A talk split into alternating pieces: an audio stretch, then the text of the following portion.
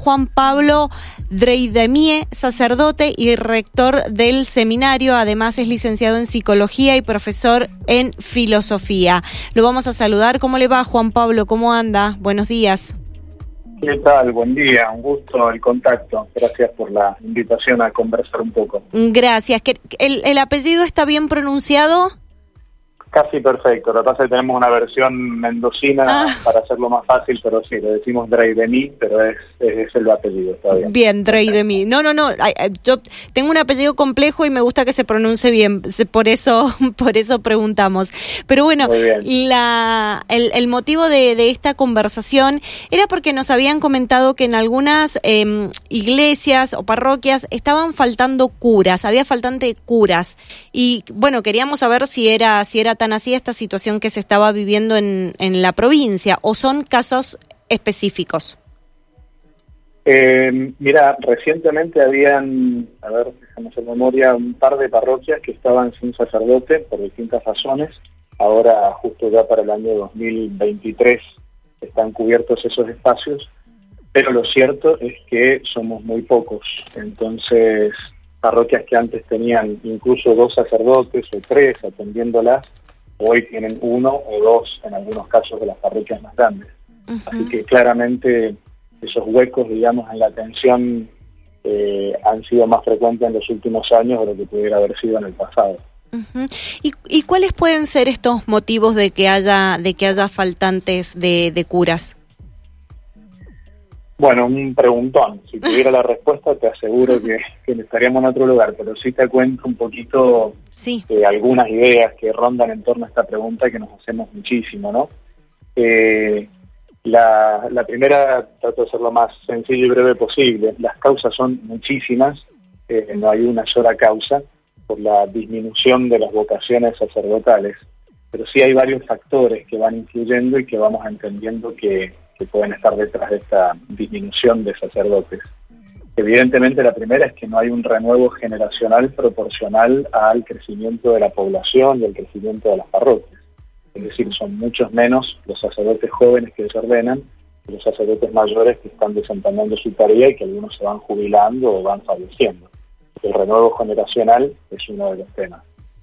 Eh, el Papa Francisco ha dicho varias veces una cosa interesante, digo, para poner el marco de la situación estamos frente a un cambio epocal, no solamente un cambio, una época de cambio, sino un cambio de época, con, muchos, con muchos paradigmas que fueron como dominantes en el pasado que hoy no lo son tales.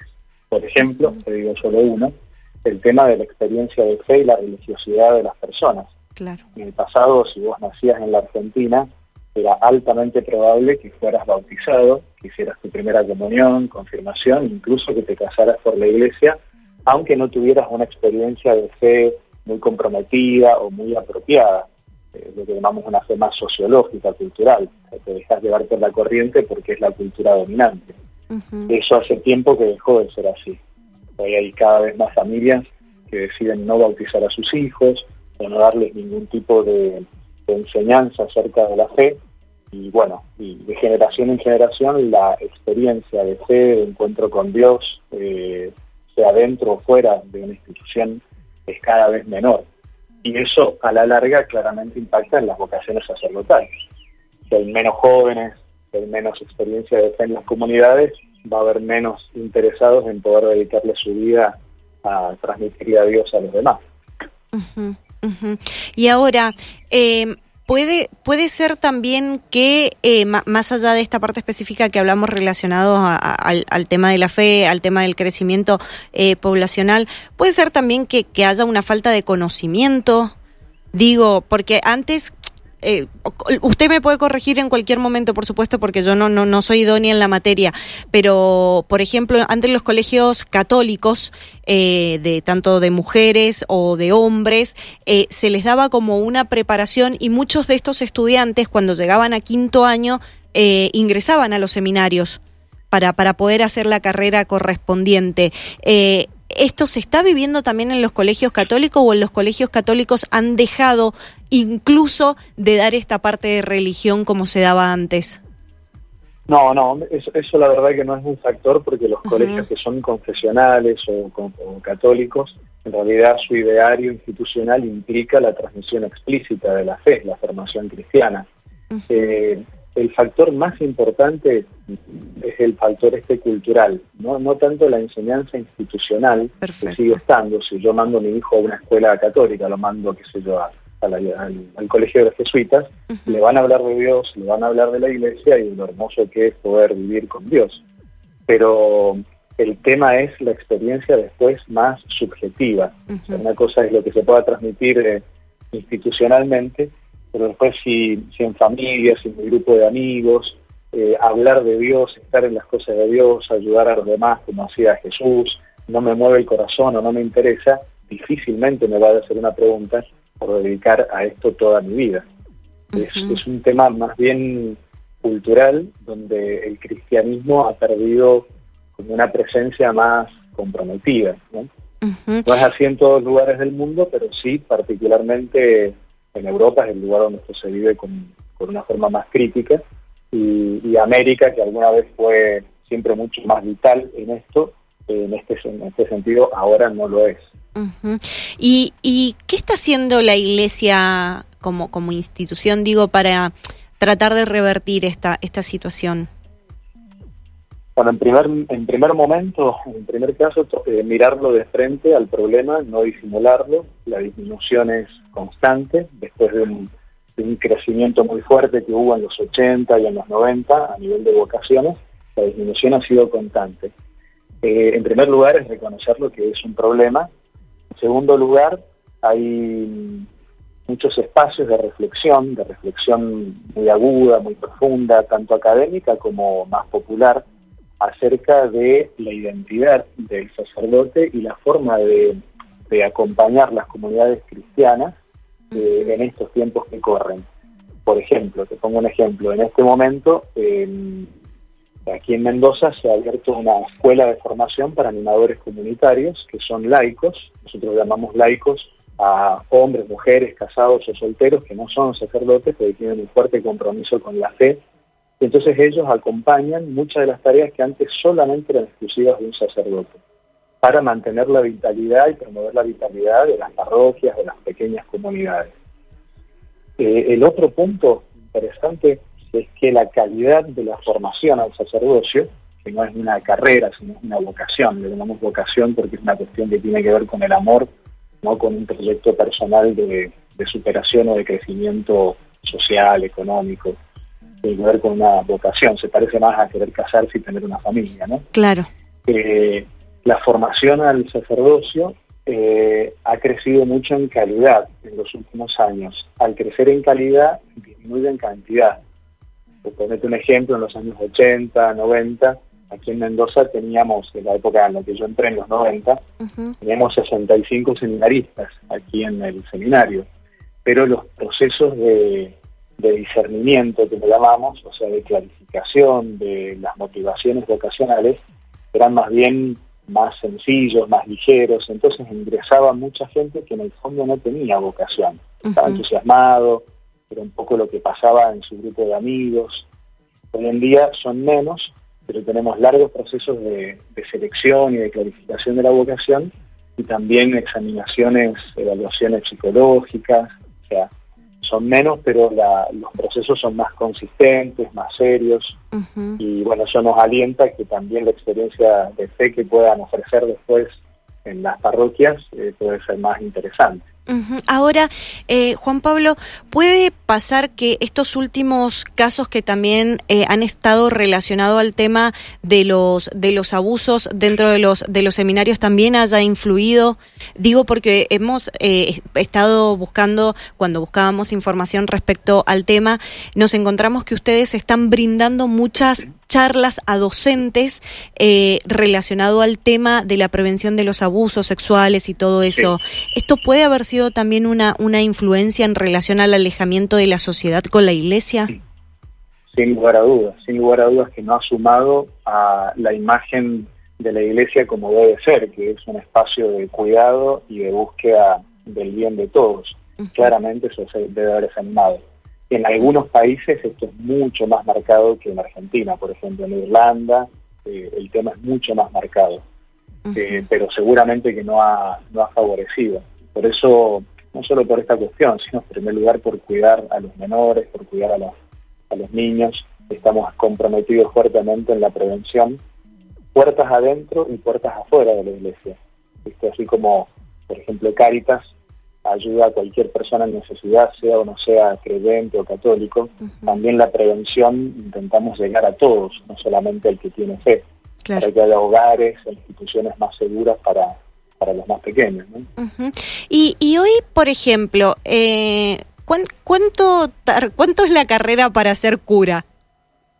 Lo, lo, pongo en, en, términos facultativos, digamos. Sí, sí. Mm. Bueno, la, formación para el sacerdocio hoy eh, dura, depende de la diócesis, pero en general el promedio son ocho años. Ah, un montón. Ocho años, exactamente. Es un camino largo, ocho, casi nueve a veces, mientras hacen las últimas etapas de prácticas pastorales. Sí. Eh, no tanto por la cantidad de estudio que tienen, que es bastante eh, prolongada, sino porque el gran desafío es formar el corazón de un pastor, de un futuro sacerdote, y eso lleva tiempo. Ah, Uno puede estudiar y rendir rápidamente si es inteligente, pero eso no quiere decir que yo esté preparado existencialmente, afectivamente, espiritualmente para acompañar una, comunidad de fe. Entonces por eso el camino es largo. Ahora, y, actualmente, eh, ¿cómo está el, el seminario con respecto al tema del cupo? Eh, bueno, no, no, tenemos cupo, digamos. Lo que tenemos sí ah, son los muchachos que están preparándose para ser sacerdotes. En este momento son 15. Son 15 que se están formando para ser sacerdotes. Eh, de los cuales uno es de la diócesis de San Rafael y, el, y 14 son de aquí de la diócesis de Mendoza. Son dos jurisdicciones distintas, ¿no? Perfecto, perfecto. La, la, verdad que es sumamente interesante conocer esta, esta otra parte de la, de la iglesia que, quizás las personas que no estamos dentro, ya sea trabajando como catequistas o, como oradores en alguna, no, no conocemos esta parte de, las capacitaciones que tienen que llevar adelante eh, los, los sacerdotes. Y hoy, eh, ya para, para ir cerrando y agradeciendo por supuesto por, por su tiempo y su paciencia para, para explicar estas cosas. No, no hay eh, problema. cuando se celebra la, la misa, digo, hay en algunos lugares que nos habían mencionado que no, no se puede comulgar porque quien la da no está capacitado. ¿Esto se puede llegar a, solucionar? Porque calculo que para muchas personas creyentes, muchos católicos, es sumamente importante recibir la, la hostia, digamos, en, en, las misas. Entonces, como que se da esta situación de, no poder recibirla. En, realidad, en realidad la, misa o la Eucaristía, como le llamamos, la celebra solamente el sacerdote, pero en los lugares donde no puede llegar porque son muchas capillas, muchas iglesias y un domingo no le daría para poder dar vuelta por todos, lo que se hace alternativamente es ofrecer una celebración de la palabra. Es decir, una celebración de la palabra es una celebración de la fe, una celebración donde se escucha la palabra de Dios y se distribuye la comunión, se distribuye la Eucaristía, la hostia, nada más que no ha sido consagrada, confeccionada en esa celebración, sino en una misa pero lo llevan en una pequeña cajita eh, al, Señor, al cuerpo de Cristo, se hace la celebración y después un ministro o ministra, hay mujeres, hay varones, que llevan adelante la celebración, distribuyen la comunión para que a nadie le falte poder eh, eh, comulgar y recibir el cuerpo de Cristo. En general, prácticamente todas las parroquias eso lo tienen muy bien aceitado. Difícilmente alguien se quede sin recibir la comunión o la hostia, porque, porque hay pocos sacerdotes. Eso sí llega. Lo que no van a tener es la celebración de la misa todos los domingos si es una capilla más pequeña, más periférica del centro de la parroquia. Ajá. Y esto es relacionado a los sacerdotes. ¿Y en relación a las, a las monjas, la situación se está viviendo similar también? Sí, sí, sí, es similar e incluso quizás en algún punto un poquitito más, más aguda es la crisis de ah. vocaciones, sí, en la vida religiosa femenina es un poquito más, más pronunciada. Las razones también son complejas, son largas, muchos están tratando de entenderlo, investigar, pero, pero sí, eh, es, un poquito más intenso. Lo curioso e interesante es que a pesar de que hoy eh, no es una opción como tan común y tan bien vista a nivel social o que tenía un cierto prestigio como en otra época. Sin embargo, hoy siguen buscando dedicar su vida a los demás, eh, especialmente a los más vulnerables y a Dios, eh, muchos jóvenes. ¿no? Hace poquito tuvimos un encuentro en Córdoba muy lindo con todos los seminaristas, que son los que se preparan para ser sacerdotes de todo el país, de los últimos años, los que están ya en la fase final de la formación. Nos juntamos 300 allí en Villa Cuya, Broscura Pechero, estuvo muy lindo, eh, y uno se sorprende alegremente de que hayan tantos jóvenes hoy que, que sigan diciendo que sí, aunque no son la mayoría, aunque no está de moda, aunque es muy ir un poquito contracorriente de un pensamiento un poco más individual, bueno, mi propia felicidad, lo que yo quiero, mi progreso. Eso alienta mucho, ¿no? Sí, por ahí lo, lo que se ve en relación a esto que usted mencionaba es como que sí, hay mucha ayuda. Eh, son muy solidarios los, los, jóvenes, se trabaja mucho en territorio, en campo, eh, se pisa, digamos, donde, donde se está necesitando la, la, ayuda y por ahí quizás lo que, lo que es la prueba de fuego es cuando ya tienen que decidir si hacen o no el celibato. Quizás ahí es donde está este quiebre entre la ayuda, la solidaridad, el estar con quien más lo necesite y el quiebre del celibato para dedicarse específicamente eh, a su vida a Dios. Sí, lo del celibato es seguramente un factor súper importante y muy contracultural hoy en día, pero en realidad mm, seguramente influye.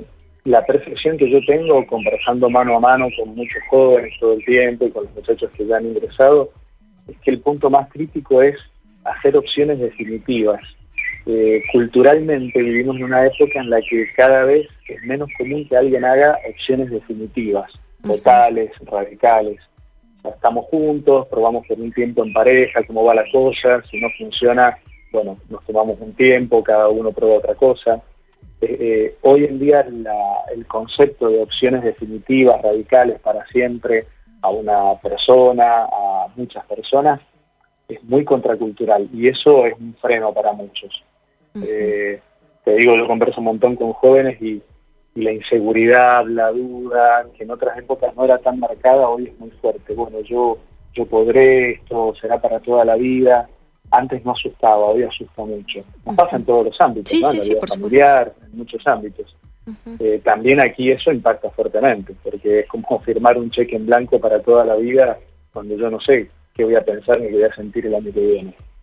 Eh, entonces, el asumir riesgos así grandes no es tan no es tan frecuente. Otra mm. vez conversábamos con algunos, con algunos compañeros curas que están trabajando mucho en el ámbito de los jóvenes y decían, mira, pregunté a los chicos de mi parroquia, chicos de fe que trabajan en la iglesia, eh, qué pensaban hacer cuando terminaron la secundaria. Y dice, el 50% me dijo, y yo si tengo la posibilidad voy a viajar varios años, quiero conocer otros países, eh, después veré qué hago, si estudio o no estudio. O sea, todo lo que antes eh, o sea, hace 20 o 30 años atrás estaba resuelto a los 18 años, hoy eh, no es para nada el horizonte de un joven que, que tiene otros valores, ¿no? De otros horizontes. Bien. Bueno, Juan Pablo, la verdad que un placer dialogar con, con usted sobre, sobre este tema. Ha sido muy amable. Muchísimas gracias por su tiempo. Bueno, muchas gracias por la invitación y que tengan una linda mañana y que gane Argentina hoy sobre todo. Bien, ¿tiene, ¿tiene cábala? Eh, no, no tengo cábala, pero me pongo muy nervioso igual, así que la sufrimos como todo. Si eh, tuviera alguna cábala eficaz, la paso, pero no la tengo. rezamos. ¿Rezamos? Eso sí, rezamos. Eso sí, rezamos. bueno, Juan Pablo, muchísimas gracias por su tiempo. Bueno, igualmente. Hasta luego. Hasta luego.